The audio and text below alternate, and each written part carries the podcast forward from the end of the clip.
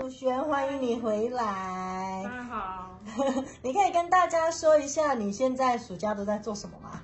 我现在暑假目前没有什么规划，就是尽量跟朋友出去玩，就是趁上台北上大学之前，就是跟朋友多聚聚。哦，对你今年考上大学，你可以跟大家分享一下你念哪一个大学吗？我就读台湾师范大学教育系，好厉害哦！你的高中是念哪一个学校？是念新大附中。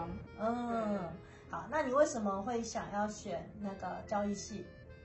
就是其实教育系算是我的第二志愿，第一志愿是心理智商，但就没有考上。但那教育很棒啊，就是还还是还是很喜欢的。还是很喜欢，所以你这么喜欢心理智商的话，你你会有什么其他想法？对啊，到时候应该会辅系心理智商系。嗯，那你在选择科系的时候，你是怎么决定自己，或者是你是怎么发现自己喜欢这些科系的？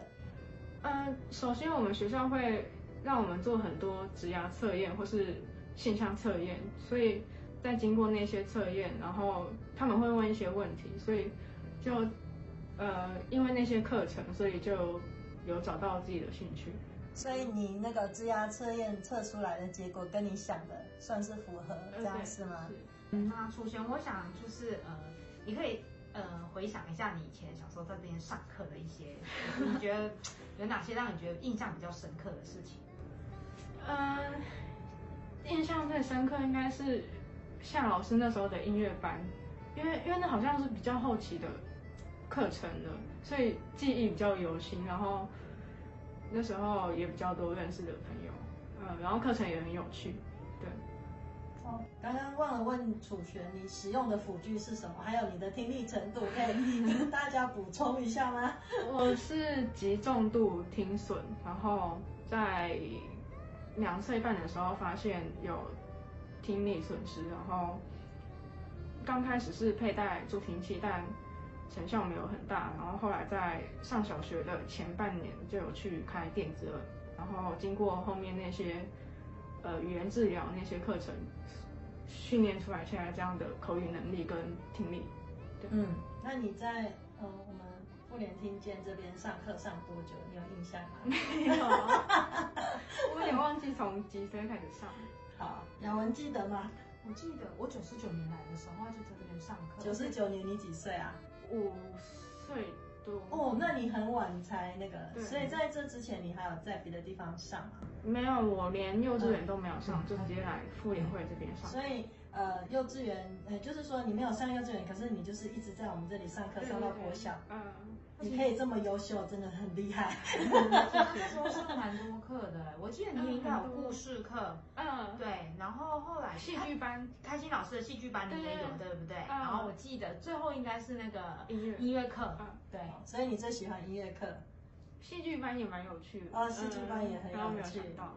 好，OK，那因为呃你现在是电子耳，你是戴一耳还是戴两耳呢？我戴右耳而已。哦，你只有戴右耳，你只有戴一耳的话，你觉得呃在生活中，你觉得有哪一些可能还是会对你有影响？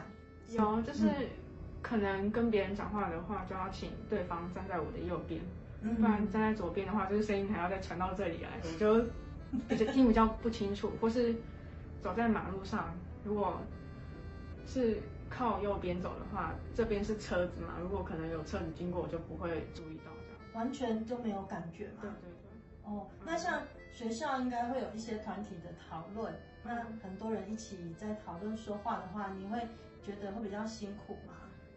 呃，正常情况下应该是还可以正常交流，但有时候可能就是真的太多人，然后有点嘈杂的话，就还是要请对方讲慢一点，或是讲大声一点。嗯，你高中做了哪些活动？你刚才说活动很多，呃，那时候有担任班年会的公关，然后去规划一些班年会的活动，然后去带领学弟妹上主干课，对，除干课是什么？储备干部。哦，那是要做哪一些事情？就是要跟他们说一些之后当干部会做到什么事情，像拉赞助，或是呃在之后每一个活动你可能会担任总招、副招或是什么嗯。长系长之类的干嗯干部，然后你要知道那些职务或是呃像什么那个那个叫什么计划书要怎么打，对，嗯，在里面担任的职务大大概是什么样的类型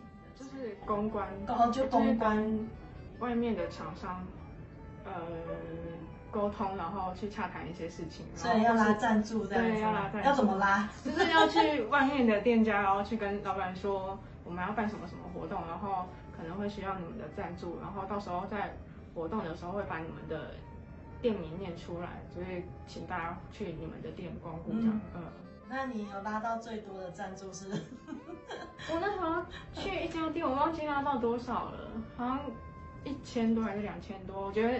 这种金额已经对学生会来讲，就是已经很、嗯很大的金额了。哇，好厉害哦！那你你去拉赞助的时候会很害羞吗？不是走不进去，他们都推着我去。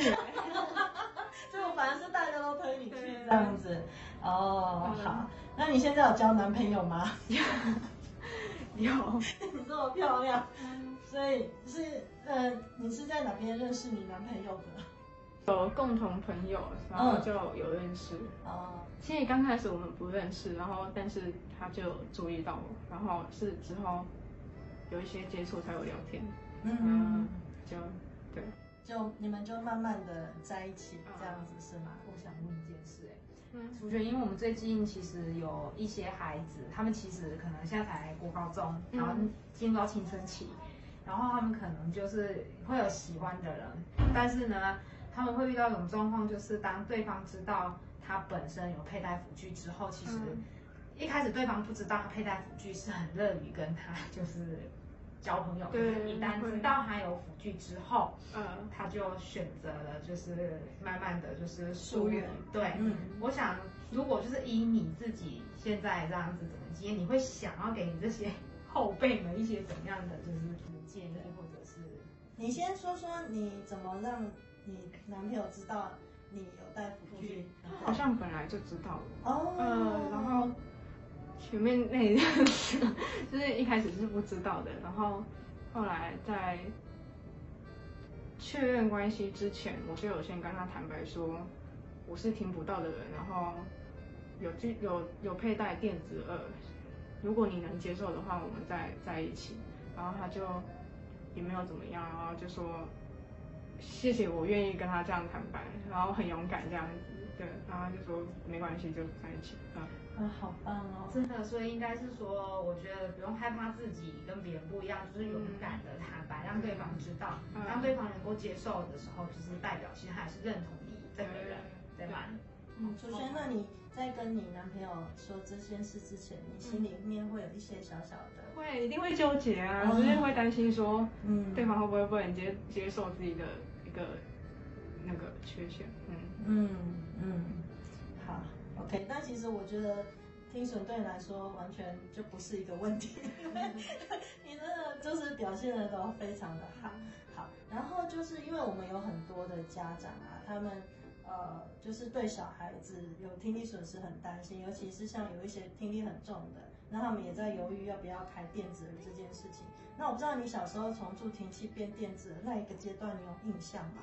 就是，呃，因为刚刚有讲到我是小学前半年才去开电子，然后其实在开电子之前，我的口语能力都还没有那么清楚，然后，呃，小学前半年那一段时间很短，然后你知道上小学你还要再跟正常，就是很多正常人交流，然后你要去学习团体生活，所以呃那段时间 妈妈也很努力的，就是教我那些注音符号，然后那个口语能力，然后印象最深刻的是有一次他在教我那些 b o k m o r 的时候，我还是有一些音是听不清楚的，然后他会觉得说。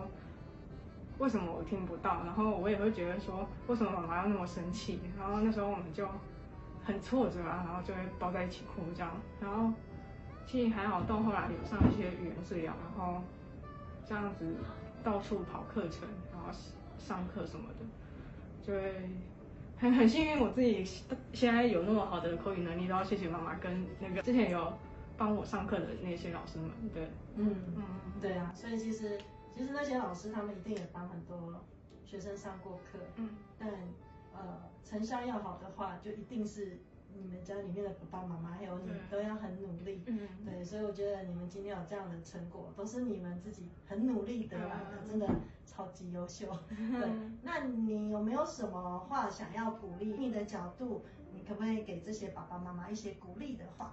我觉得爸爸妈妈一定要先乐观，你的小朋友才不会受影响。